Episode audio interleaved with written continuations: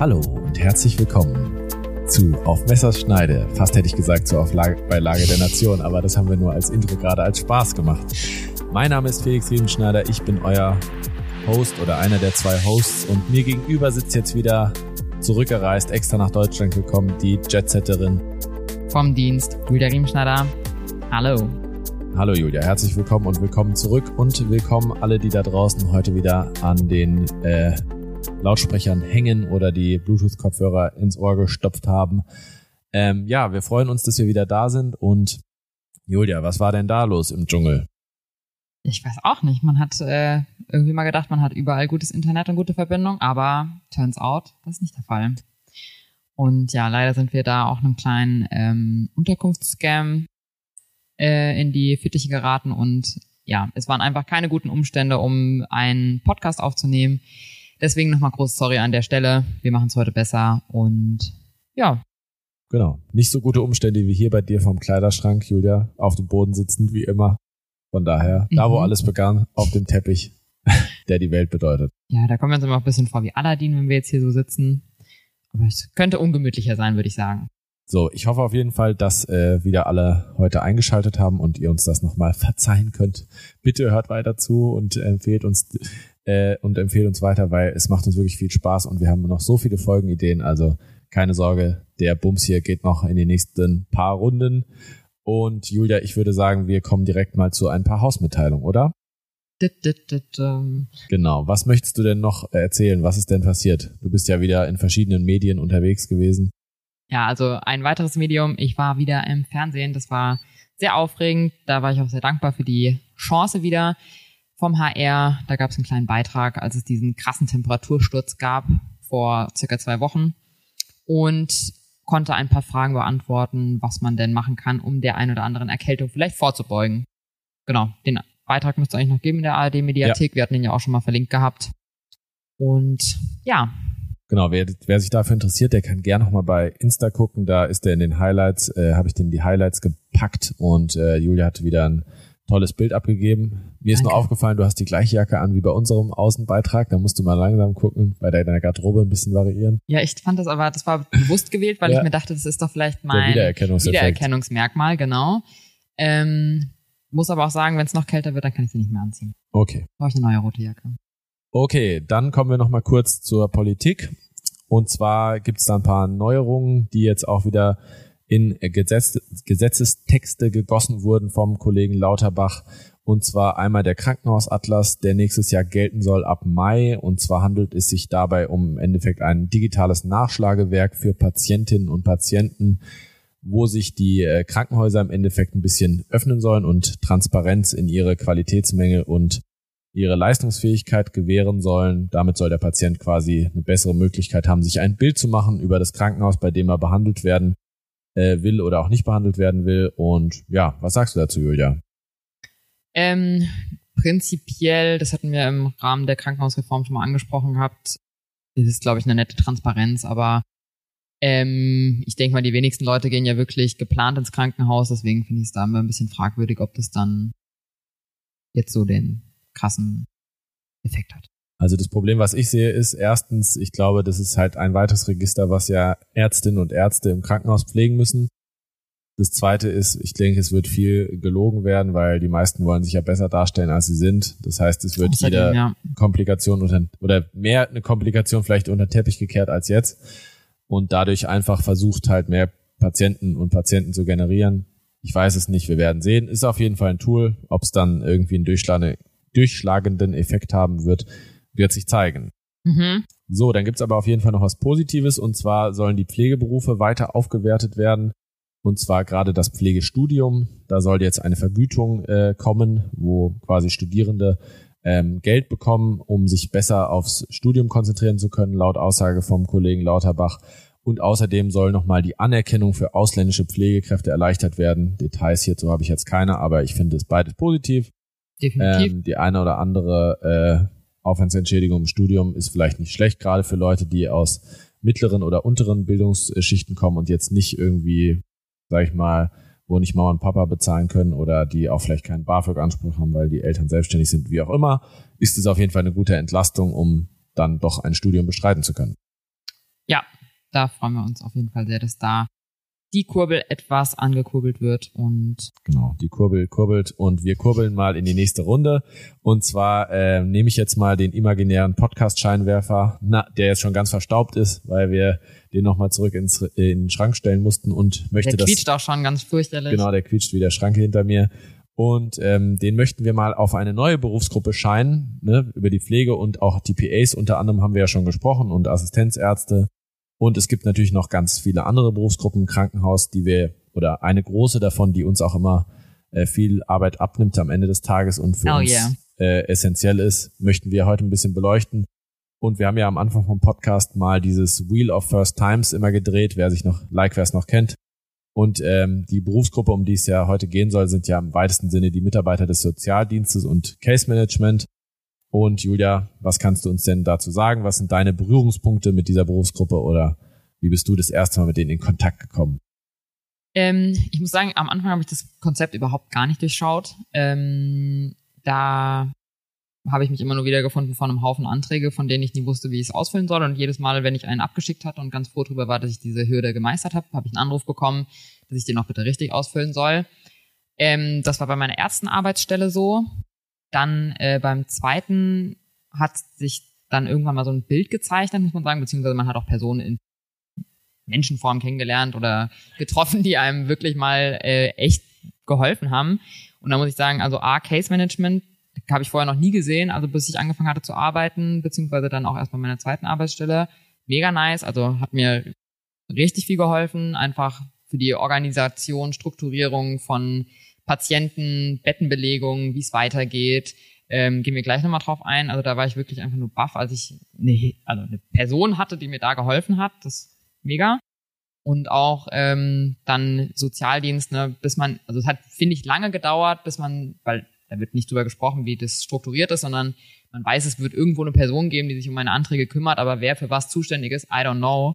Ähm, Ja. Hat Gott sei Dank immer den Weg gefunden, aber ja, irgendwann schaut man einmal hinter die Kulisse und äh, ist ganz erstaunt eigentlich, wie viele Menschen notwendig sind, um ja diese Ja. ganzen Patienten in die richtigen Richtungen zu leiten. Auf jeden Fall. Also erstmal, wie viele Leute da überhaupt arbeiten und Mhm. zweitens, ähm, wie wichtig die sind, ist einem am Anfang auf keinen Fall bewusst. So war es bei mir auch, aber ohne die geht einfach gar nichts. Und bevor wir uns jetzt, sage ich mal, die offiziellen Definitionen der Berufsgruppe oder der Berufe anschauen, ähm, genau, gucken wir uns noch ein paar Zahlen oder Hintergrundinformationen an. Am Ende des Tages, finde ich, sind es auch ein bisschen wie bei einer Fußballmannschaft einfach so Schlüsselspieler, ohne die halt nichts funktioniert. Also so, sag ich mal so, gerade beim Aufbauspiel, ne, dass der Ball von der Abwehr Richtung übers Mittelfeld zum Sturm getragen wird. Wenn die nicht da sind, dann funktioniert die ganze Koordinierung der Mannschaft nicht und äh, dann fällt irgendwie ein bisschen so das System auch auseinander. Und äh, deswegen sind es einfach so Schnittstellen, äh, Menschen, die einfach ähm, uns mit so viel, sag ich mal, Unterstützung ausstatten, dass wir ohne die äh, einfach nicht funktionieren. Wir können das Erste. Spiel nicht gewinnen. Nee, wir können das Spiel nicht ja, gewinnen, auf jeden Fall. Das ist so. Beziehungsweise jedes Spiel würde dann auf jeden Fall in die Verlängerung gehen, weil Ja. alles so geisteskrank, geisteskrank verzögert würde. Geisteskrank. Genau. Ja, also das ist wirklich der absolute Wahnsinn. Und ich finde, das wird einem auch erst bewusst, wenn man wirklich mal als Arzt tätig ist. Ne? Das ist, also ich meine, Patientenversorgung steht natürlich an erster Stelle, aber die können natürlich nicht alle ewig im Krankenhaus Ja. bleiben und müssen ja irgendwann wieder gehen. Und gerade wenn wir uns nochmal die Zahlen ins Gedächtnis rufen, die wir auch schon bei der Pflegemangelfolge hatten, wir haben halt einfach ein Land mit sehr, sehr viel pflegebedürftigen Menschen, wo es vielleicht ja bis zur letzten Sekunde, bevor es ins Krankenhaus geht, noch irgendwie zu Hause alleine klappt. Aber spätestens, wenn dann ein kleiner Schicksalsschlag kommt, Ja. gerät das Kartenhaus außer Fugen. Und ähm, Felix hat das auch nochmal hier in unsere Folge gepackt. Es gibt eine Statistik vom Barmer Pflegereport von 2021 und wir rufen uns einfach nochmal die Zahlen ins Gedächtnis, weil sie doch erdrückend sind. Aktuell 2020 haben wir ähm, in Deutschland pflegebedürftige Menschen, die sich auf ungefähr 4,6 Millionen belaufen und man nimmt unterschiedliche Steigerungen der Lebenserwartung an. Aber nichtsdestotrotz kommt man dann von diesen 4,6 Millionen bis 2060 irgendwo bei 6,8 bis 8,3 Millionen Ja. raus. Ne? Genau. Also man hat unter Umständen Worst Worst Case einfach eine Verdopplung und man muss einfach davon ausgehen, Menschen wollen natürlich, solange es geht, alle zu Hause bleiben, aber irgendwann geht's nicht mehr Ja. und man muss unterstützen, optimieren. Genau. Und das kann ein Arzt oder eine Ärztin kriegt das in dem das Tag würde nicht ohne alleine die gemacht. Case Manager Genau. beziehungsweise Sozialdienstmitarbeiter nicht gehen. Und da auch nochmal, ne, von in, bis 2030 sind wir schon bei 6 Millionen. Ne? Also Mhm. Das heißt, in den nächsten 10 Jahren, oder es sind ja mittlerweile auch nur 7 Jahren, äh, werden wir nochmal plus äh, 30 Prozent Pflegebedürftiger kriegen. Jetzt kommen die ganzen Babyboomer, schaut auf an alle Babyboomer, die heute wieder eingeschaltet haben. ähm, ne, die werden alle Pflege oder viele von denen werden halt dann irgendwie in eine Pflegebedürftigkeit kommen und die müssen auch alle versorgt sein. Und was kommt da noch ersch- erschwerend hinzu, außer die, wie gesagt, steig- steigenden Pflegezahlen? Genau, und was natürlich auch noch ein riesiges Problem ist, außer den ganzen pflegebedürftigen ähm, Menschen, dass wir natürlich auch sehr viele Single-Haushalte haben in Deutschland. Und äh, aktuell belaufen wir uns da auf eine Zahl von knackigen 16,7 Millionen. Und schauen wir nochmal 50 Jahre zurück, hat sich diese, also ist es doppelt so viel. Genau.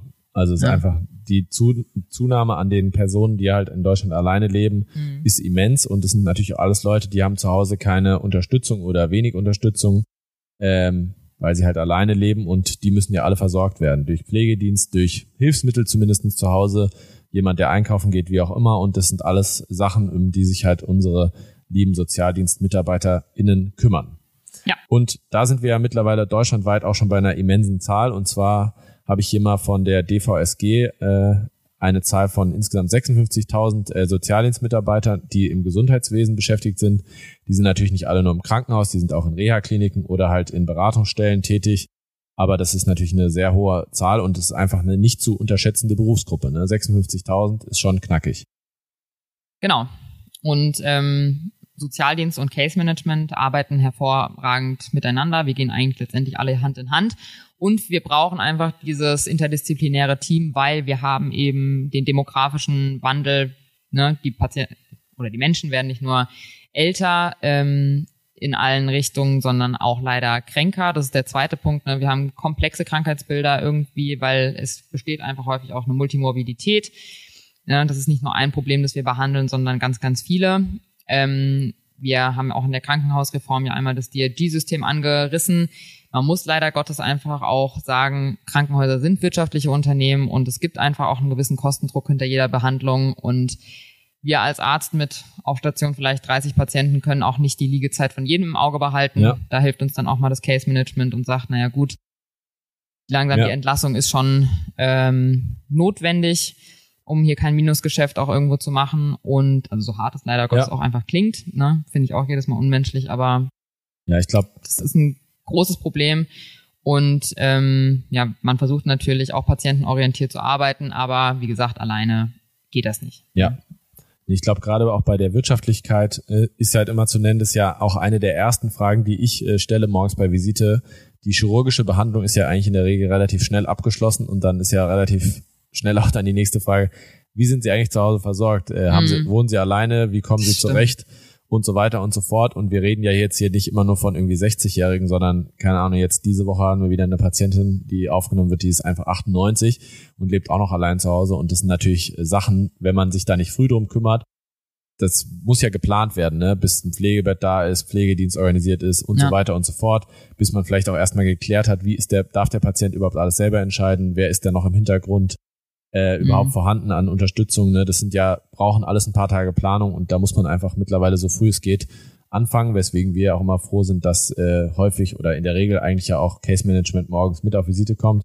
Und das ist einfach super äh, wichtig, dass man da direkt einen Überblick hat. Genau. Ne, Das passt vielleicht auch ganz gut gerade an der Stelle, ähm, um einfach nochmal ganz kurz die äh, Begriffserklärung hier zu nennen. Also wir haben schon gesagt, ne, wir als Ärzte gucken natürlich mit drauf. Wir haben das Krankheitsbild ähm, und sehen halt das große Ganze, ne? Wie Felix eben schon meinte, es ist leider einer der ersten Fragen, auch wenn sich viele immer damit überrumpelt fühlen und schon denken, na gut, ich bin ja gerade erst ins Krankenhaus gekommen, warum wollt ihr mich schon wieder rausschmeißen? Darum geht es definitiv nicht, ne? Aber wenn man halt dann mit der Behandlung fertig ist, merkt man, glaube ich, auch als Patient oder Patientin, dass man doch ganz gerne die heiligen Hallen wieder verlassen will. Genau, richtig. Deswegen, wie gesagt, wir haben das Glück. Ich glaube, das ist nicht in jedem Krankenhaus so. Ähm, aber wir haben eine hervorragende Case Managerin, die uns dann morgens bei den Visiten begleitet, die sich selber einen Eindruck verschafft von den ähm, Zuständen und die uns netterweise natürlich auch häufig etwas längere Gespräche abnimmt, wenn es eben um die Versorgung geht zu Hause. Ne? Gibt es Ressourcen, sprich Angehörige, die helfen können? Ähm, wie sieht's denn sonst aus? Kriegt der oder diejenige das denn mit Medikamenteneinnahmen oder Verbandswechseln zu Hause geregelt?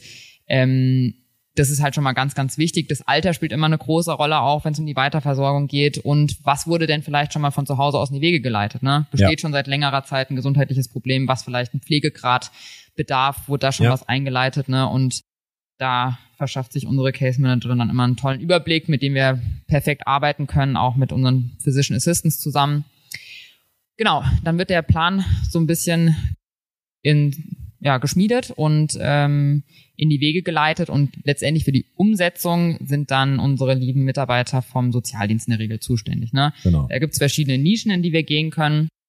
Ne? Also wenn wir jetzt einen äh, Patienten haben, der kann natürlich im Idealfall immer gerne wieder nach Hause, ne? aber braucht vielleicht noch Hilfsmittel, ne? Gehstock, Gehwagen, wenn er halt am Bein operiert wurde zum Beispiel.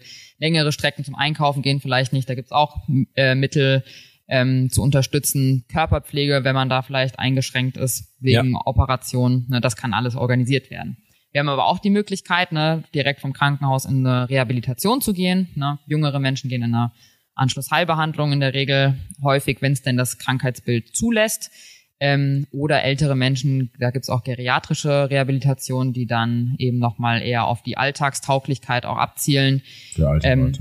Genau, oder eben auch andere Krankheiten einfach nochmal mitbehandeln. Pflegeheime können organisiert werden, Kurzzeitpflegeaufenthalte, äh, aber auch langfristig. Es gibt immer wieder den Fall, dass Menschen halt überhaupt nicht mehr klarkommen wegen auch Demenz oder anderen psychischen Erkrankungen.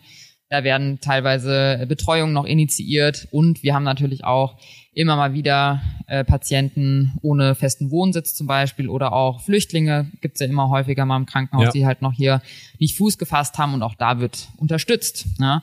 Und dann muss man am Ende des Tages sagen, also das ist echt nicht wenig. Holy Guacamole, das ähm, muss erstmal alles unter einen Hut gebracht werden. Genau. Ne? Das ist wirklich mehr, als man denkt. Und ähm, wie gesagt, das ist super komplex und wir werden das jetzt hier natürlich auch nicht in der komplett Komplexität komplett beleuchten können, aber wollen euch einfach mal einen Einblick geben. Und gerade ein Begriff oder ein Teil von diesem Sozialdienst-Case-Management, äh, der mir sehr wenig geläufig war oder für den ich einfach kein Gefühl hatte, ist halt genau das Case-Management, weil man hat es zwar so irgendwie immer da, hatte zu Hause, äh, auf der Arbeit. Aber äh, Felix wohnt nämlich mehr im Krankenhaus genau. als in seiner eigentlichen äh, Wohnung. Äh, aber man hat eigentlich gar keine Vorstellung, was das genau ist. Und deswegen haben wir uns jetzt mal wieder die Mühe gemacht und uns das, die Definition davon angeschaut. Und zwar gab es da leider keinen Eintrag im Schirembel, schade, Schokolade, aber es gibt eine deutsche Gesellschaft für Case und Care Management, die hat 2020 mal eine, äh, eine Definition veröffentlicht, die ich jetzt mal vorlesen werde will.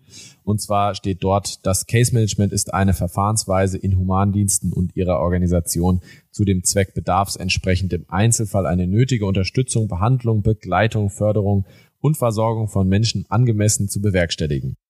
Der Handlungsansatz ist zugleich ein Programm, nach dem Leistungsprozesse in einem System der Versorgung und in einzelnen Bereichen des Sozial- und Gesundheitswesens effektiv und effizient gesteuert werden können. Genau, also das sind zwei Sätze, die wir jetzt nochmal ein bisschen aufdröseln indem wir uns die einzelnen Begriffe nochmal anschauen. Und zwar einmal, oder wir haben drei Bereiche quasi, um die es hier geht. Einmal das Case Management als komplett, komplett, komplettes Tool bezeichnet einfach die bedarfsorientierte Steuerung in Form von diesem Management einer Fallsituation, dem Case, zur Bewältigung eines personenbezogenen Problems. Ne? Also wir haben Patient XY, der kommt, hat eine Operation oder keine Ahnung, Beinamputation hatten wir ja hier mal als Beispiel drin. Also ein Eingriff in seinen, in seine persönlich, in seinen persönlichen Freiraum im weitesten Sinne, der verändert sich einfach viel durch so eine Operation und dann wird es quasi, wird ein Bedarf er, erhoben und der wird dann quasi umgesetzt. Ne? Also der Case Manager schaut sich das an und, und guckt dann, was hat der Patient für einen Anspruch, was dann am Ende des Tages in die Tat umgeleistet äh, oder in die Tat umgesetzt wird. Und das ist dann halt quasi der Case. Das ist halt ein bisschen, sag ich mal, von der Nomenklatur her ein bisschen unpersönlich und das ist auch das, was halt so ein bisschen kritisiert wird. Äh, aber am Ende des Tages ist es halt ein, sag ich mal, ein System oder ein Prinzip mit dem Case Management, was aus Amerika kommt. Und da hat man die Begrifflichkeiten halt im weitesten Sinne äh, übernommen. Ne? Also wir haben einmal den Case Manager, der quasi für den Case, Schrägstrich, in unserem Fall ist es ja ein Patient, einen Bedarf erhebt in einem Gespräch oder halt mit verschiedenen äh, ähm, ja, es gibt verschiedene Fragebögen oder auch, keine Ahnung, Indexe, die man da pflegen kann, wo man dann einen Bedarf, Anspruch auch erheben kann. Und daran wird dann abgeleitet, was der Patient oder die Patientin halt haben darf oder kriegen kann, was bezahlt wird, was nicht bezahlt wird. Und so weiter und so fort. Und das Ziel ist halt immer wieder, den Patienten halt am Ende des Tages in die Selbstständigkeit wieder zu entlassen oder wieder zurückführen zu können. Das, was daran auch ein bisschen kritisiert wird, habe ich ja eben auch schon mal gesagt, ist halt einmal, dass es ein bisschen unpersönlich halt von der von dem Wording halt einfach ist. Und das zweite, dass es natürlich äh, ein bisschen auch eine Ausgeburt von unserer von unserem neoliberalen, von dieser neoliberalen Ökonomisierung halt ist, ne, weil wir halt, das ist eine Form natürlich, um auch einen Prozess effizienter zu gestalten, ne, wenn, wenn wir, wie gesagt, es ist, kommt jemand ins Krankenhaus und direkt wird geguckt, was wird benötigt, wie auch immer, äh, was muss noch äh, gemacht werden, damit der Patient nach Hause kann und damit die Liegezeiten natürlich auch nicht so lang sind. Ich finde, es prinzipiell was Gutes ist, weil wenn es es nicht geben würde, würden die Patienten, wären die komplett verloren äh, an vielen Stellen. Aber natürlich äh, kann es mal den Eindruck erwecken, gerade für die aus Patientensicht, dass es natürlich äh, über, also dass sie sehr schnell überrumpelt werden, damit so Begriffen wie Entlassung und wieder nach Hause, obwohl die sich halt noch in ihrer, erstmal mit ihrer eigenen Erkrankung vielleicht auseinandersetzen müssen. Definitiv. Ne? Aber ich finde, äh, gerade das Case Management ist halt auch eine super Konstante auch wiederum auf Station ja. bei uns und ist auch eine super Ansprechperson einfach für Patienten ja. und Patientinnen, ne? weil wie oft einfach dienstbedingt ja einfach der Stationsarzt auch wechselt und das ist wirklich auch wieder eine Person, die halt die Entlassung im ja. Blick behält, ne? was halt an Hilfsmitteln schon da ist oder noch kommt und ähm, ich glaube, das ist ja auch was häufig immer bemängelt wird. Das hatten wir auch damals in der Notaufnahmefolge, ne, dass ja man tausendmal immer wieder seine Geschichte erzählen muss ja. und ähm, das, das nervt, das kann ich verstehen, aber es ist halt leider Gottes einfach notwendig und ich glaube aber schon, dass man eben mit einer präsenten Person auf ja. Station mehr, die eben diese Dinge koordiniert, ja. auch da einfach ein bisschen Abhilfe ja. schaffen kann. Ja. Oder für Zufriedenheit auch sorgen kann. Auf jeden Fall. Ja, und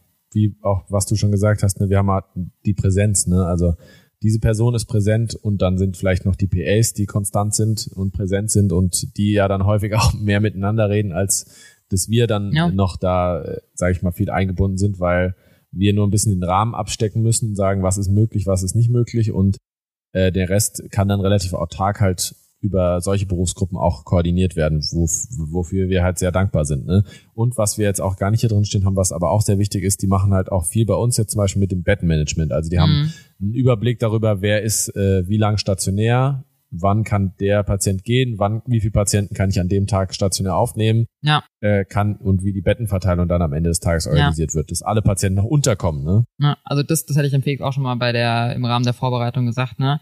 Also das finde ich ist immer noch eine der krassesten Aufgaben überhaupt, ne? Als ich angefangen hatte zu arbeiten, war das nämlich auch, also da war ich für die Bettenbelegung zuständig von einer Station, die wirklich aus allen Nähten ja. geplatzt ist wo man sich jeden Morgen erstmal mit der Pflege hingesetzt hat und äh, irgendwie sich den Kopf zerbrochen hat, wie man das denn am besten gestaltet und dann noch auf allen Stationen rumtelefonieren musste, ob da nicht vielleicht doch noch ein Bett übrig ist. Ja. Und wenn halt Patienten gibt's ja immer, die vielleicht auch infektiös sind, die können natürlich nicht mit allen Patienten zusammenliegen, wie man das gestaltet.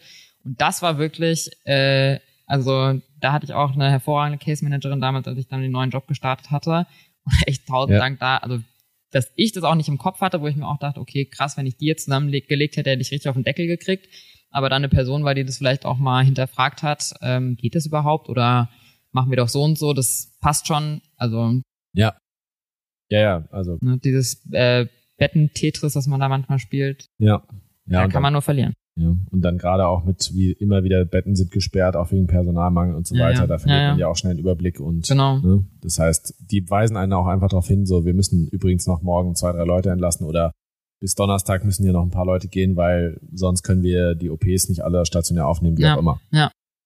Naja, gut. Dann äh, haben wir uns ja auch mal angeschaut, Julia, wie man diesen Beruf überhaupt erlernen kann. Ne? Also Genau, tatsächlich viele verschiedene Wege führen nach Rom. Ähm, jetzt gerade im Hinblick auf das Case Management ist es so, dass man letztendlich einen Quereinstieg machen kann, beziehungsweise mit verschiedenen Ausbildungs- oder studierten Berufen diese Bezeichnung erreichen kann. Es ist eine Zertifizierung entweder durch die entsprechende Einrichtung oder durch die Deutsche Gesellschaft für Care und Case Management, kurz DGCC. Ähm, und genau, das ist halt letztendlich ein hochwertiger Lehrgang, der dann diese Zusatzbezeichnung garantiert und die Dauer ist dann unabhängig. Das kann vier Monate dauern, aber auch bis zu 18 Monaten gehen. Wir hatten jetzt auch noch äh, kürzlich die Info bekommen, dass es doch teilweise auch als Studiengang verfügbar ist. Da hat mir jetzt noch nichts Definitives zugefunden, ob das jetzt wirklich eigenständig ist oder man das quasi als Nebenfach ähm, für seinen im Rahmen seines Bachelor-Master-Studiengangs ähm, belegen kann. Ja, ich glaube, es gibt auf jeden Fall Elemente in gerade bei sozialen Berufen, die Case Management, wo man Case Management machen kann, ähm, was auch ein Bestandteil halt von diesen sozialen Studiengängen ist. Ne? Mhm. Und äh, ob es jetzt einen dezidierten Studiengang Case Management gibt, weiß ich jetzt nicht, wissen wir jetzt, wie gesagt, nicht, aber es gibt dann halt diese quasi Weiterbildung, Schrägstrich Zertifizierung. Genau. Ähm, und das ist auf jeden Fall eine gute Sache. Und die Case Manager, da gibt's auch, auch im Rahmen der Recherche noch gelesen, die arbeiten ja auch wieder nach einem gewissen System. Ne? Also und da gibt's auch verschiedenste äh, Systeme, nach denen die diesen Bedarf feststellen und so weiter und wie ja. sowas halt ab, wie so ein Case dann quasi bearbeitet wird. Äh, aber da werden wir jetzt einfach mal aufgrund der Komplexität dann auch nicht eingehen, weil es dann am Ende des Tages ja für euch da draußen äh, auch nicht so die Relevanz hat. Ne? So, genau. dann gibt's aber noch einige andere Begriffe, die wir nochmal näher beleuchten müssen im Rahmen von dem ganzen Management-Gedöns, sage ich jetzt mal. Also wir haben uns jetzt ja schon mal mit dem Sozialdienst, der ja, sage ich mal, die bisschen die Dachgesellschaft ist, der die schaut, wo die Leute dann am Ende unterkommen können, das wird, das dann alles organisiert wird hinter den Kulissen und die Case Manager angeschaut, aber wir haben ja noch ein paar andere ähm, Prozesse, sage ich mal, im weitesten Sinne, die eine Rolle spielen ähm, und Möchtest du uns was zum Entlassmanagement sagen, Julia? Oh ja, yeah, genau. Vielleicht einmal ganz kurz äh, zur Begriffserklärung nochmal. Also wir haben, wie Felix schon meinte, viele verschiedene Management-Schnittstellen. Wir haben ein Aufnahmemanagement, ein Entlassmanagement und auch ein Überführungsmanagement ähm, in die verschiedenen ja, Einrichtungen. Ähm, Aufnahmemanagement ist, glaube ich, an der Stelle relativ zu vernachlässigen. Ne? Also jeder Patient, jede Patientin, die aufgenommen wird, wird halt einfach einem bestimmten Scan, sage ich mal, unterzogen, um äh, dann eben die richtige Versorgung auch äh, zu bekommen. Ne? Also Menschen sind ja unterschiedlich pflegebedürftig, zum Beispiel auf Station, dass das dann halt schon berücksichtigt wird. Dafür ist es zuständig, das geht aber alles automatisch. Wenn wir jetzt das Entlassmanagement Für einmal... uns geht's automatisch. Ja, das stimmt. Ja. das stimmt, ja, das stimmt. Ähm, genau, aber ich sag mal, aus ärztlicher Sicht hat man da eigentlich noch am wenigsten mit zu tun. Ne? Wo wir aber definitiv mit zu tun haben und wieder zusammenarbeiten müssen, ist das Entlassmanagement. Ähm, zum einen werden wir da natürlich auch wieder tatkräftig unterstützt durch ähm, den Sozialdienst und das Case Management. Und da ist halt zu berücksichtigen, ne, wo geht's danach hin? Ne? In der Regel geht's nach Hause im Rahmen des Entlassmanagements, aber natürlich nicht alleine, sondern man kriegt noch aus dem Krankenhaus äh, allerlei Dinge mit. Ne? Es gibt einen Arztbrief. Ähm, man hat natürlich vielleicht was an den Medikamenten geändert, man kann Rezepte ausstellen. Ne? Das ist vielleicht auch so ein bisschen der kleine äh, Mythos, den es immer gibt, ne? wo man dann immer nur hinten im Arztbrief drinstehen hat, äh, was für Medikamente dann bitte noch angepasst werden sollen durch den Hausarzt oder verschrieben werden sollen. Man kann definitiv vom Krankenhaus aus, wenn man im Rahmen einem stationären Aufenthalt äh, behandelt wurde, Rezepte ausstellen. Ne? Das ist erlaubt seit 2017 ist das eigentlich, sollte es kein Problem sein. Ich weiß nicht, ob es da vielleicht an einer oder anderen Stelle technische Hindernisse gibt, aber das ist definitiv möglich. Genauso wie Krankmeldung, ne, Arbeitsunfähigkeitsbescheinigung. Auch die kann, also kann und soll jeder im Krankenhaus ausstellen. Ne? Ich habe das schon häufiger erlebt, auch bei Freunden, die im Krankenhaus waren und dann definitiv nicht arbeiten gehen können im Anschluss, wo es dann aber immer heißt, ja, eine Krankmeldung bitte über den Hausarzt besorgen. Das verstehe ich nicht. Also, und das finde ich auch irgendwie mal ein bisschen unmenschlich, wenn es einem halt wirklich schlecht geht und man halt, sag ich mal, zu Hause vielleicht im Bett und äh, zwischen Bett und Bad ganz gut klarkommt, aber dann halt wirklich nochmal unter Umständen die Bahn steigt, wartet beim Hausarzt. Also es trifft halt auch wieder die Leute am härtesten, die halt alleine sind. Klar, natürlich, ne? Aber äh, das sind Dinge, die wir ärztlicherseits immer ausstellen, wo auch ähm, sonst halt noch Hilfsmittel verordnet werden, ne, das unterschreiben wir sonst auch. Auch da hat das Case Management immer ganz gut im Blick, beziehungsweise dann äh, werden wir auch nochmal darauf hingewiesen, wenn das ein oder andere fehlt.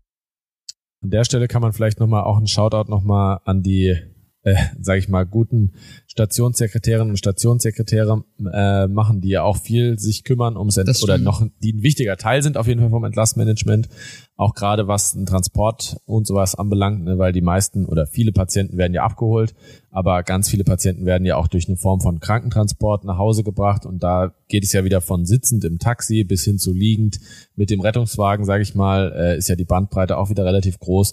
Je nach Distanz und Tag der Entlassung ist es auch dann wirklich zum Teil schwierig, einen äh, Transportunternehmen zu bekommen, die die Patienten abholen. Das sind ja alles Privatunternehmen. Das ist ja nicht vom Krankenhaus oder so, dass man da gefahren wird wie beim Shuttle-Service beim vom Flughafen zum Hotel irgendwie im Urlaub vom Reiseveranstalter, sondern da muss man sich ja auch ein paar Gedanken machen. Das ist gar nicht so einfach, da auch immer jemanden zu bekommen.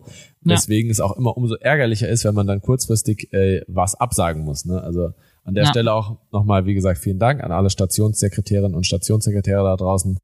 Äh, ihr seid, ihr werdet gesehen. Ja. Ja. Ihr seid nicht unsichtbar. Ja. Okay. Das stimmt. Ähm, dann, genau, alles, was vom Krankenhaus dann immer gleich in die Reha geht, ne, also entweder Anschlussheilbehandlung oder auch in so eine geriatrische äh, Rehabilitation, das fällt dann unter den Begriff, sage ich mal, Überführungsmanagement. Ne. Letztendlich haben wir da im Hintergrund immer wie gesagt, unsere lieben Kollegen vom Sozialdienst, die dann für die einzelnen Anschlussheilbehandlungen zuständig sind, das auch gerne anmelden in Rücksprache mit den Patienten oder Angehörigen auch, ne, was halt vielleicht am ehesten zu erreichen ist auch für die oder denjenigen.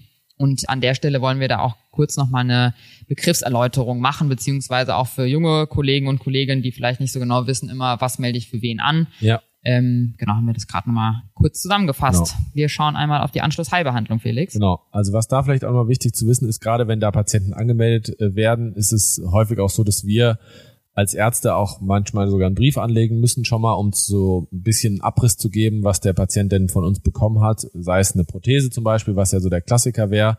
Ne, also eine Anschlussheilbehandlung ist ja für Patienten äh, am ehesten vorgesehen, die halt weit, weitestgehend selbstständig sind. Ne? Das heißt, die auch im Rahmen von so einer Anschlussheilbehandlung, was man so aus dem Volksmund, sage ich mal, als Reha kennt, ne? also als klassische Reha, zum Beispiel eine Hüftprothese, die müssen dann auch in dieser Reha-Einrichtung oder Reha-Klinik halt weitgehend selbstständig zum Speisesaal, zu den Anwendungen laufen können. Und das heißt, da ist es halt wichtig, dass sie in so einem, wir machen immer so einen Pflegebedürftigkeitsindex, den Bartel-Index, den wir auch machen müssen als Ärzte, da müssen die halt einen relativ hohen Wert haben äh, damit die halt quasi überhaupt da aufgenommen werden können. Ne? Genau. Und diese, Den erklären wir gleich nochmal. Genau, und diese ja. Reha-Einrichtung, die oder diese Anschlussheilbehandlung, die steht im Endeffekt jedem zu, der halt aus ärztlicher Sicht da die Indikation für eine Reha hat und Potenzial auch hat für eine Reha, äh, eine Verbesserung sozusagen zu erreichen oder zumindest eine Stabilisierung.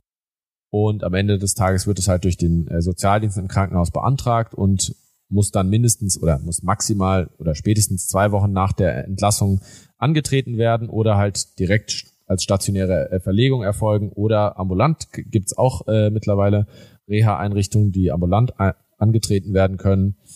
Die Patienten haben hierbei in Anführungszeichen äh, eine freie Wahl der Einrichtung, hast du ja schon gesagt, auch wenn das mhm. häufig durch mangelnde Kapazitäten auch wieder sehr eingeschränkt ist. Also eigentlich hat man die freie Wahl zwischen, sage ich mal, ambulanter und stationärer Reha, wenn man wirklich jung und gesund ist, aber sonst auch von den äh, Lokalitäten, glaube ich, dann nur, wenn man wirklich ein attraktiver Privatpatient ist. Ansonsten. Nee, tatsächlich. Nicht? Nein, du kannst, also letztendlich, glaube ich, das habe ich nämlich nachgelesen gehabt, das ist im Sozialgesetzbuch geregelt, du hast wirklich die freie Wahl. Ne? Okay. Also es ist halt einfach so, wir erleben es ja auch, die Plätze sind einfach auch sehr begrenzt und natürlich ist es für die Krankheitsbilder gut, wenn das natürlich zum Beispiel auch nach so einer Hüftprothese, wie du es jetzt erklärt hast, schnell in die Reha ja. geht, ne, dass man das halt schnell weiter beübt, um die bestmögliche äh, Funktion zu erreichen.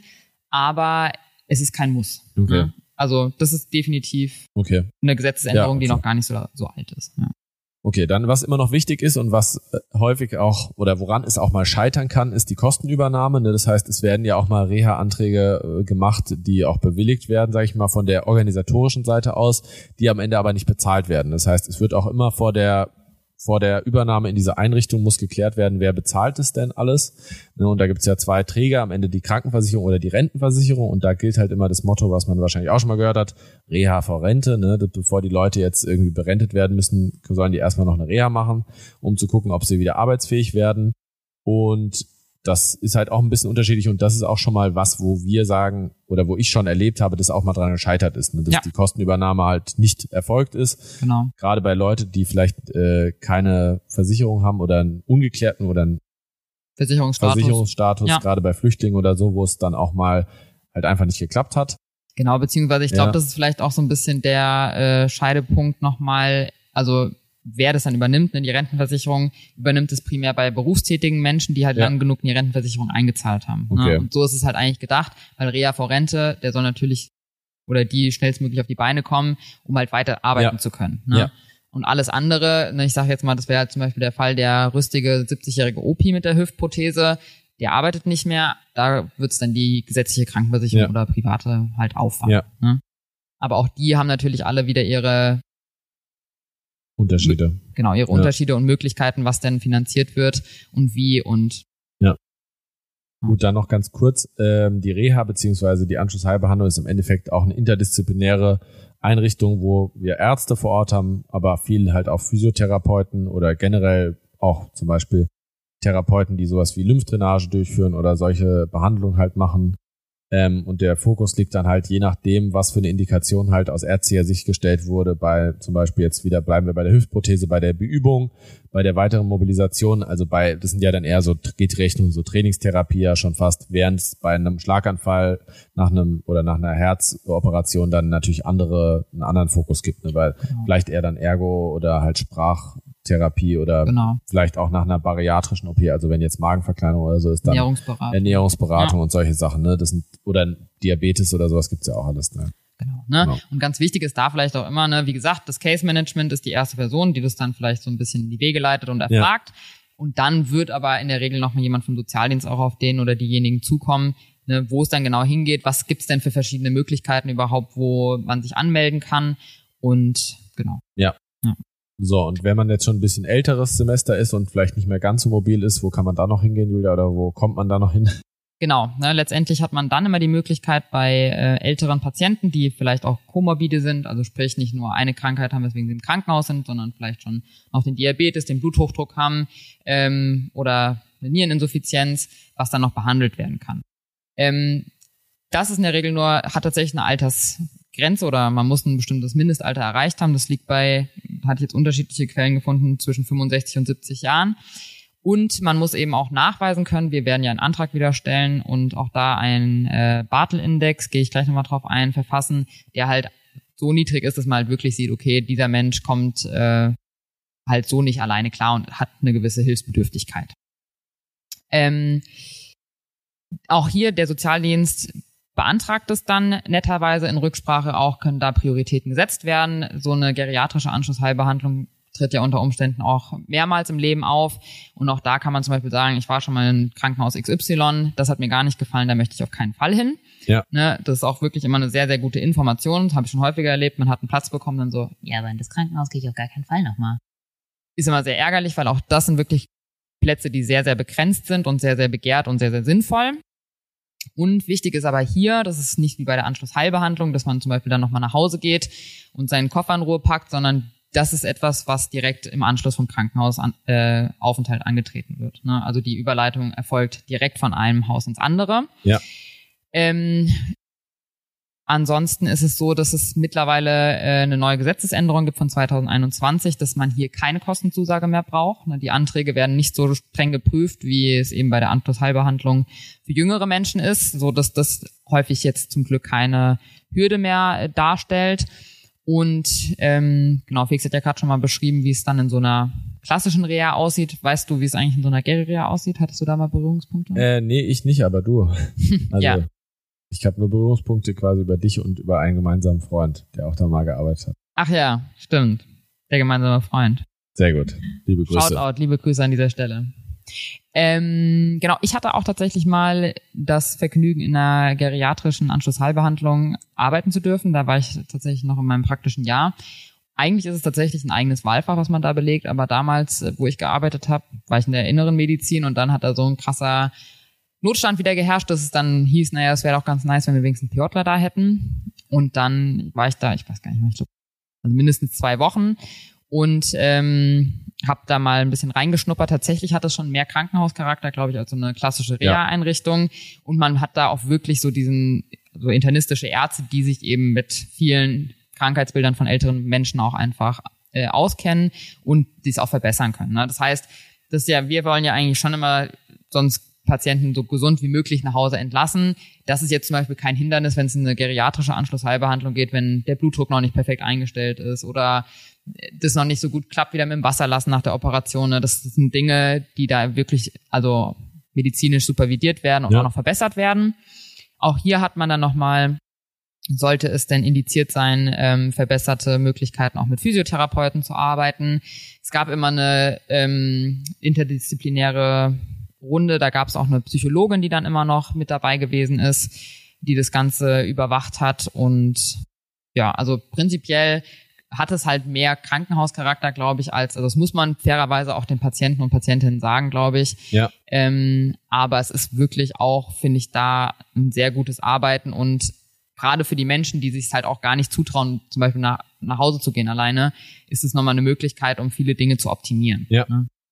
Ich glaube, ich Hm. weiß nicht, ob du das bestätigen kannst, aber für mich macht es, oder was ich, mein Eindruck ist, dass die Bandbreite auch an der Gesundheit, sage ich mal, sehr groß ist in der Geriatrie. Also wir haben Ja. sehr kranke Leute Ja. und sehr eingeschränkte Leute, aber auch verhältnismäßig fitte Leute, die halt, also diese Bandbreite zwischen sehr hilfsbedürftig und sehr wenig hilfsbedürftig ist, glaube ich, sehr groß, weil was in der Reha ja ganz anders ist oder in der Anschlussheimbehandlung, da Genau. sind die Leute alle relativ gleich in der Ja. Einrichtung. Die müssen ja einen relativen hohen Standard schon erreicht haben oder müssen sie haben und in der Geriatrie sind sie zwischen halt fast selbstständig und fast komplett pflegebedürftig Genau, ist da alles dabei, Fall. ne? Genau, ne? Also ähm, und man muss auch sagen, ne, in der ähm, geriatrischen Anschlussheilbehandlung ist es auch so, ne, also da guckt man dann, das sind in der Regel meistens drei Wochen ungefähr, wo man, die man nochmal da verbringt.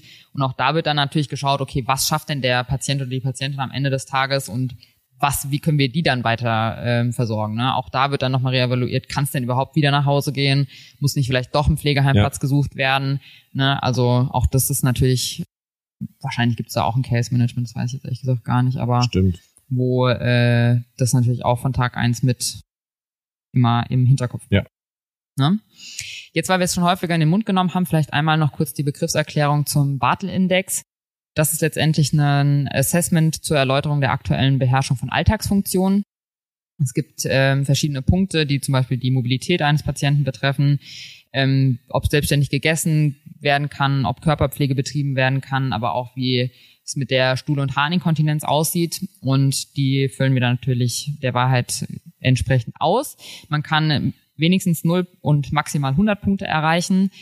Und äh, das gibt dann eben einen Überblick über die Hilfsbedürftigkeit. 0 bis 30 Punkte bedeutet, man ist ähm, pflegeabhängig. 35 bis 80 Punkte sind hilfsbedürftige Patienten. 85 bis 95 ist eine punktuelle Hilfsbedürftigkeit.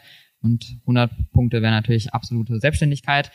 Ne, für die geriatrischen Patienten befindet sich dann meistens der Bartel bei 35 ähm, und für die Anschlussheilbehandlung braucht man dann doch schon mindestens 85, Ja. dass dann überhaupt äh, der Antrag für die entsprechende Einrichtung angenommen werden kann. Also alle Tipps an alle Berufsanfänger, das muss man sich merken.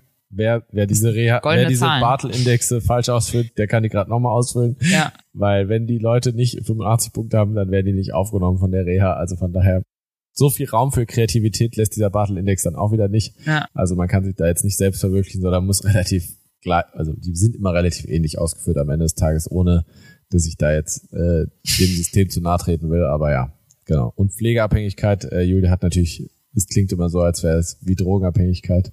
Du hast gerade gesagt, die sind pflegeabhängig. Aber ich habe jetzt pflegebedürftig. ja, finde ich ein schöneres Wort vielleicht. Sind Pfleger. Ja, okay. Also sie sind abhängig von einer, von irgendeiner externen Pflege auf jeden Fall. Ja, okay. Aber es klang gerade so als wie drogenabhängig und ja. Das ist nochmal vielleicht Thema für eine andere Folge, die drogenabhängigen Patienten. Da haben wir auch ein paar da Erfahrungen auf jeden noch Fall gesammelt. Nähkästchen plaudern. Genau. Naja, aber was auf jeden Fall auffällt, auch wenn man sich jetzt diese beiden, also das sind so die großen gängigen ähm, Anschlussheilbehandlungen, die man eben tagtäglich jetzt ja ausfüllt und antritt. Es gibt natürlich auch noch andere neurologische Reha etc. Was äh, jedoch jedes Mal auffällt, ist halt wirklich ein Problem. Wir haben, es gibt natürlich auch junge kranke Patienten und die fallen einfach hier nach komplett Ja. durchs Raster. Ne?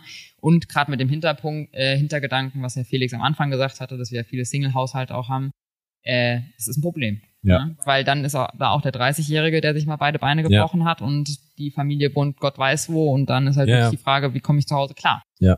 Ne? Und da halt zu sagen, der geht jetzt eine Kurzzeitpflege, wo halt die dann auch in einem Pflegeheim stattfindet, wo 80 plus Patienten halt nur sind, ist ja irgendwie jetzt auch nicht die Ist nicht erstrebenswert, ne? beste Lösung. Aber Nee. wenn man halt nicht, wenn man nicht drauftreten kann, kann man halt auch nicht in die Reha. Das ist leider auch mal so ein Motto. Ja. Das, und Ja. das kann man vielleicht auch nochmal Ja. sagen, kurz an der Stelle, gerade für alle Patienten oder Bürger, Bürgerinnen, die jemals in Bredouille kommen und eine Reha brauchen. Ne, das ist, also man kann nicht immer in die Reha gehen. Ne? Ja. Es gibt, wir wollen nicht sagen, was Felix die ganze Zeit hier hinter dem Mikro macht, aber Ja, egal. ähm, das ist wirklich immer, deswegen haben wir es auch am Anfang gesagt, ne, die Indikation ärztlicherseits muss halt einfach da sein. Und viele denken einfach, naja gut, wenn ich jetzt halt äh, aus dem Krankenhaus gehe, dann gehe ich halt erstmal in Reha. Es gibt einfach Dinge, die machen keinen Sinn. Ja. Ne? Sprich, ich habe hier, keine Ahnung, eine Osteosynthese bekommen, also einen Knochen gebrochen, der jetzt durch eine Metallplatte vielleicht stabilisiert ist, aber solange ich da nicht voll drauf treten darf, ist Ja. es keine Lösung, in die Reha zu Ja. gehen. Weil man muss auch sagen, man hat nicht unbegrenzt viele Reha-Möglichkeiten. Also pro Krankheitsbild kann man eigentlich erstmal einmal in die Reha Ja. gehen. Ne? Und äh, Aber da macht nicht bei jedem Krankheitsbild. Also, genau auch das, Ja. ne? aber da muss man halt schon ganz klar sagen, okay, wann macht das denn Sinn? Ne? Ja. Und früher war das auch noch so, ich weiß noch, den, den äh, Aspekt gab es dann auch später erst, dass man gesagt hat, man kann die Reha tatsächlich erst nur anmelden, wenn klar ist, dass die innerhalb von zwei Wochen nach dem abgeschlossenen Krankenhausaufenthalt angetreten wird. Ja. Früher konnte man die auch vorher anmelden. Ja. Das weiß ich noch. Ja, aber die für diese ganzen Standardverfahren, wie diese elektiven Eingriffe wie jetzt Prothesen Mhm. oder so, wird es ja vorher schon angemeldet. Also die werden ja schon vorgemerkt bei den Rehas. Genau, genau. Ja. Ja. Aber wir haben auch teilweise, das weiß ich noch, wenn die jetzt wussten, okay, der darf in sechs Wochen wieder drauftreten, haben wir die Reha schon angemeldet Ja. für in sechs Wochen. Ja, ja. Ne? Aber das geht halt Nee, nee, nicht heute mehr. müssen die Genau. Leute dann nochmal in die Sprechstunde kommen, werden da nochmal freigeben, müssen dann nochmal zum Sozialdienst und Genau. Oder genau. ja. Und da muss man auch nochmal den Antrag ausfüllen. genau. Aber wie gesagt, dadurch, dass die Bartel-Indexe immer relativ gleich sind, ist es nicht so schlimm. Ja. okay. Also ja, wie gesagt, das ist auf jeden Fall noch ein wichtiges, einen wichtigen Punkt, den Julia da noch gemacht hat mit den jungen kranken Patienten, die ja auch wahrscheinlich mehr werden, mehr werden, werden.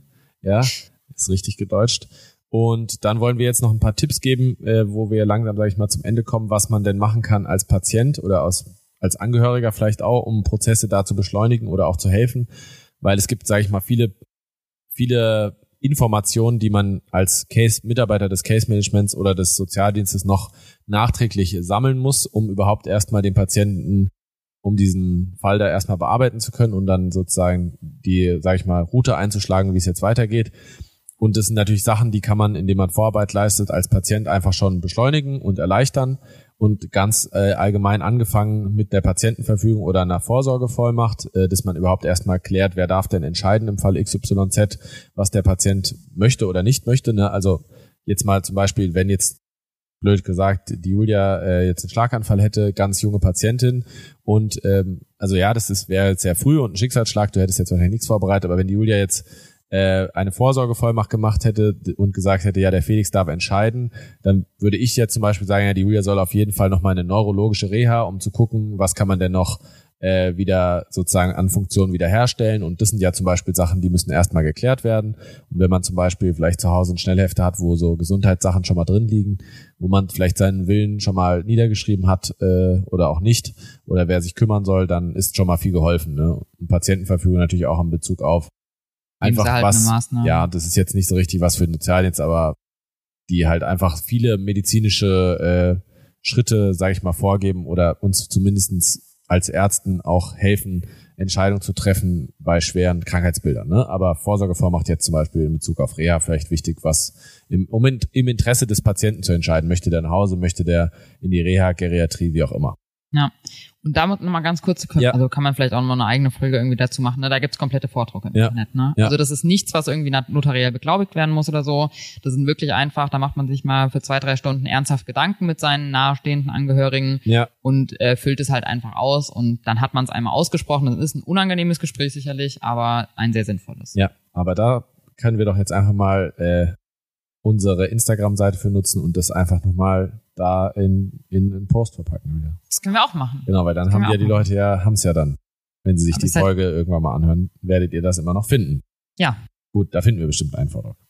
Also, das nächste, was man dann machen kann, ist natürlich regelmäßig mit dem Hausarzt oder Angehörigen äh, regeln, wie gerade bei älteren Personen, wie sich denn so der ganze Prozess der Selbstständigkeit, sage ich mal, im Alter entwickelt. Also tritt eine Pflegebedürftigkeit ein, dann kann man auch über den Hausarzt einfach schon mal einen Pflegegrad beantragen, um einfach schon mal Ansprüche geltend zu machen, wenn denn der Fall X eintritt. Ne? Weil wenn Patienten schon einen Pflegegrad haben, ist es auch einfacher, schon einen Pflegedienst zu organisieren.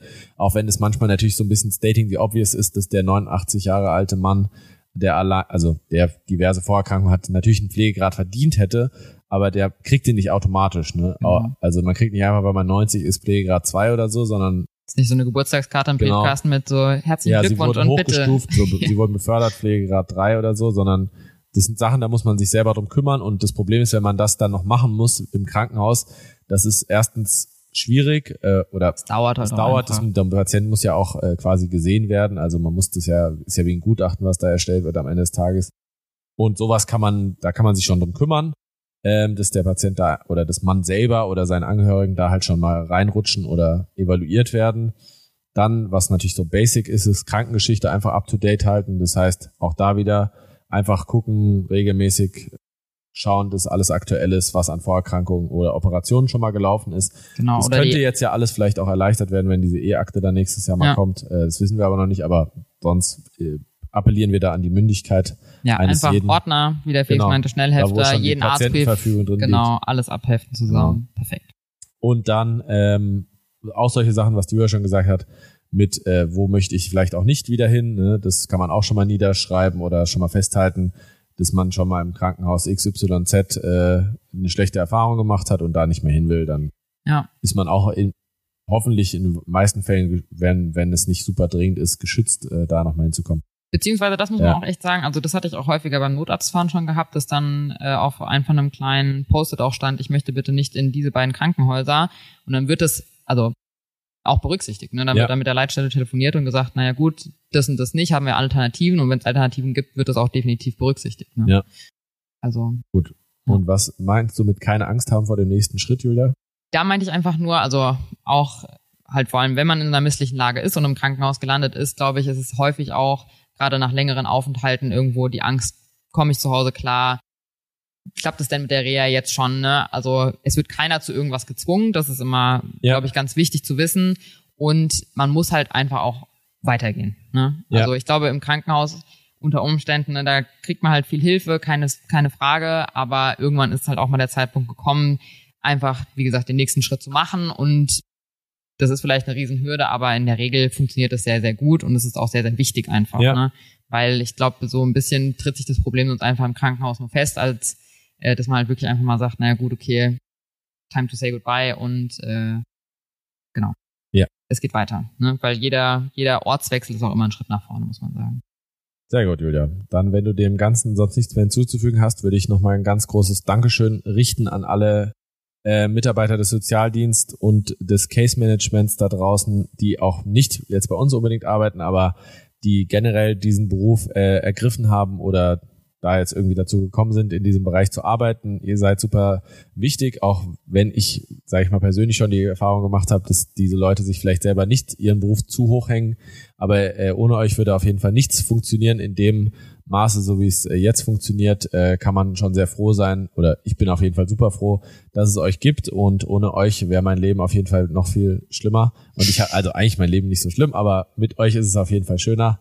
Und ähm, ich denke, da spreche ich auch für die Julia, Ja, dass Fall. äh, ohne euch äh, das ganze System auf jeden Fall nochmal deutlicher ins Wanken geraten würde und äh, gerade perspektivisch werdet ihr auch noch viel wichtiger werden äh, mit mehr Pflegebedürftigen und mehr Leuten, die auch alleine zu Hause leben, ähm, wird es ohne euch auf jeden Fall gar nicht mehr gehen. Also das heißt, jedes Voll. Krankenhaus, die noch kein Case Management oder Sozialdienst haben ja wahrscheinlich die, hoffe ich mal, die meisten, aber die noch kein Case Management haben, dann Ja.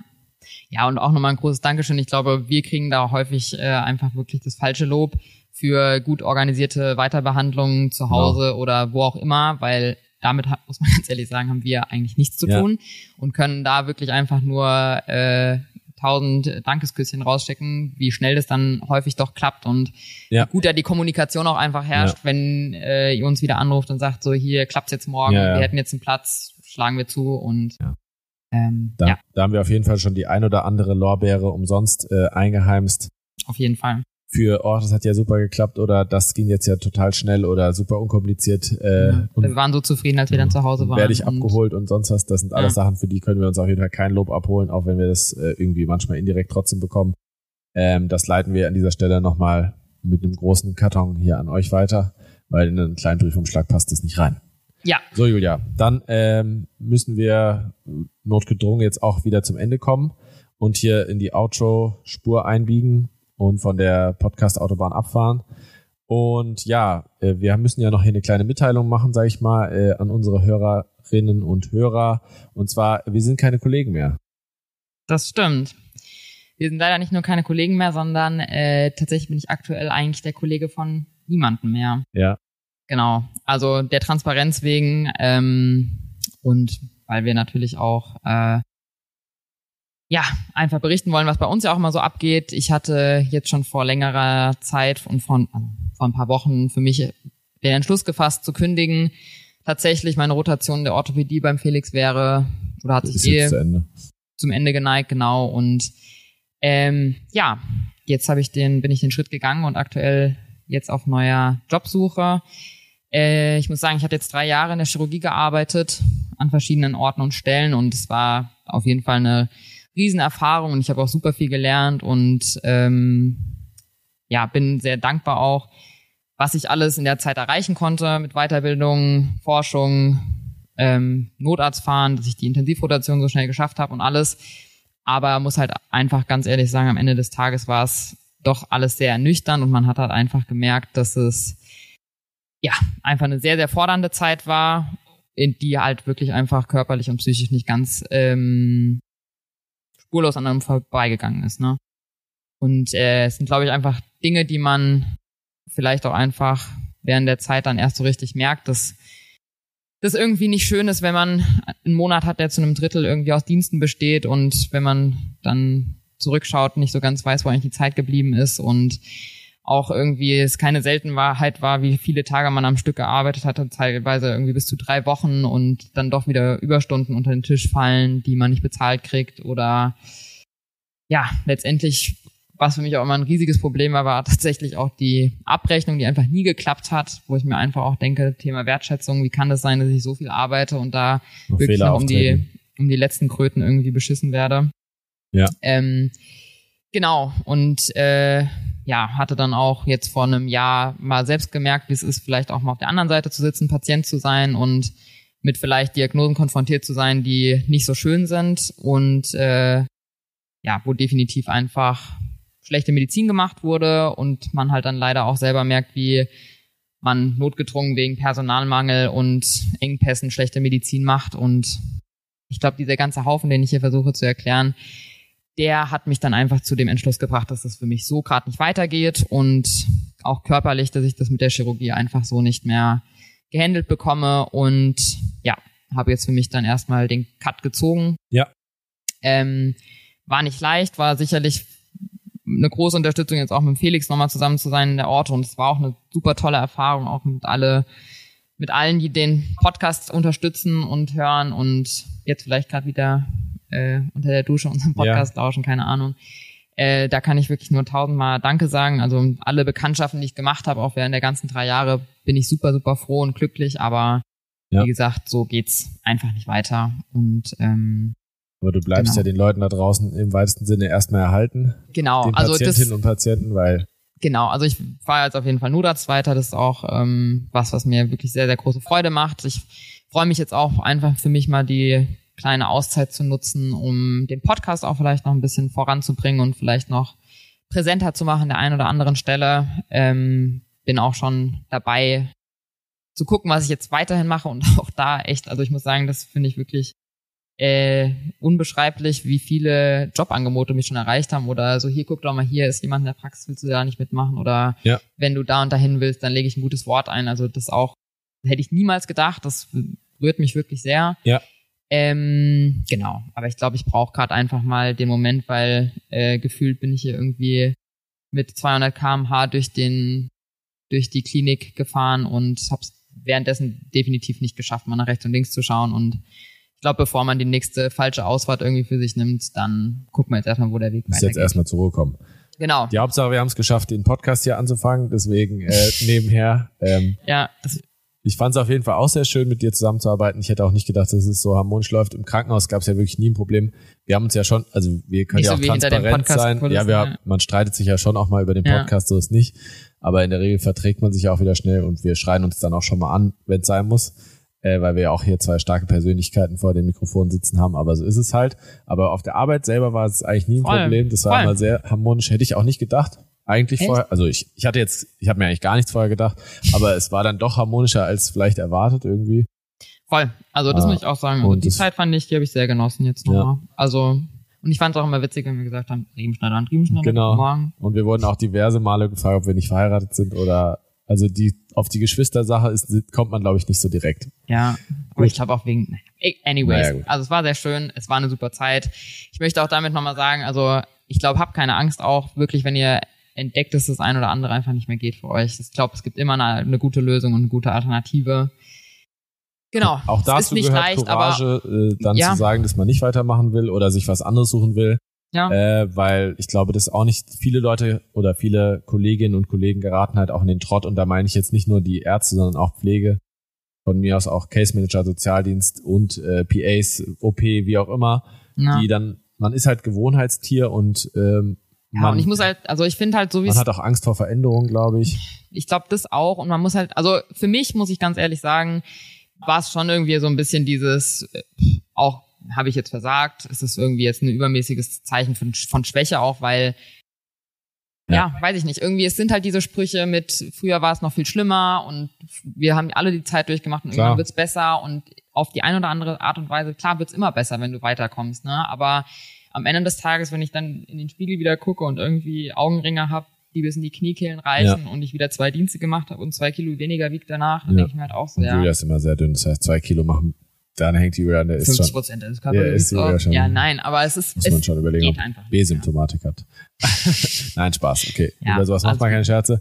Aber gut, hier sitzt mir jetzt auf jeden Fall eine sehr frische Julia gegenüber mit wenig Augenringen und noch braun gebrannt. Und äh, ihr gegenüber ein sehr mittelmäßig fresher Felix. Aber die Folge war hoffentlich fresh. Julia, wie kann man uns erreichen? Genau, wir sind weiterhin äh, für alles zu haben und entweder könnt ihr uns auf unserem Instagram ams-podcast weiterhin gerne followen, abonnieren, unseren neuen Content verfolgen, den wir jetzt hoffentlich bald wieder Genau. äh, in Angriff nehmen. Und oder ja auch schon hier versprochen haben. Genau, und wir machen ja natürlich keine leeren Versprechungen. Oder ihr könnt uns natürlich auch immer eine E-Mail schreiben. Da sind wir dann jederzeit erreichbar unter aufmessersschneidepodcast at gmail.com. Gut, dann würde ich sagen, äh, im weitesten Sinne war's das für dieses Mal und jetzt gibt's wieder regelmäßig äh, auf die Ohren und zwar mit dem Podcast und zwar nicht keine Gewalt, ne? Äh, aber derben Content und wir bedanken uns für die Aufmerksamkeit, wünschen euch einen schönen Tag, eine schöne Woche, einen schönen Spaziergang, auf dem ihr euch gerade befindet oder vielleicht auch einfach nur weiterhin gutes Abspülen, die Teller noch schön trocken machen, bevor die in den Schrank kommen und äh, ja Julia, dann sage ich mal auf Wiederschauen und auf Wiederhören und bis zum nächsten Mal und ciao. Bussi, Bussi.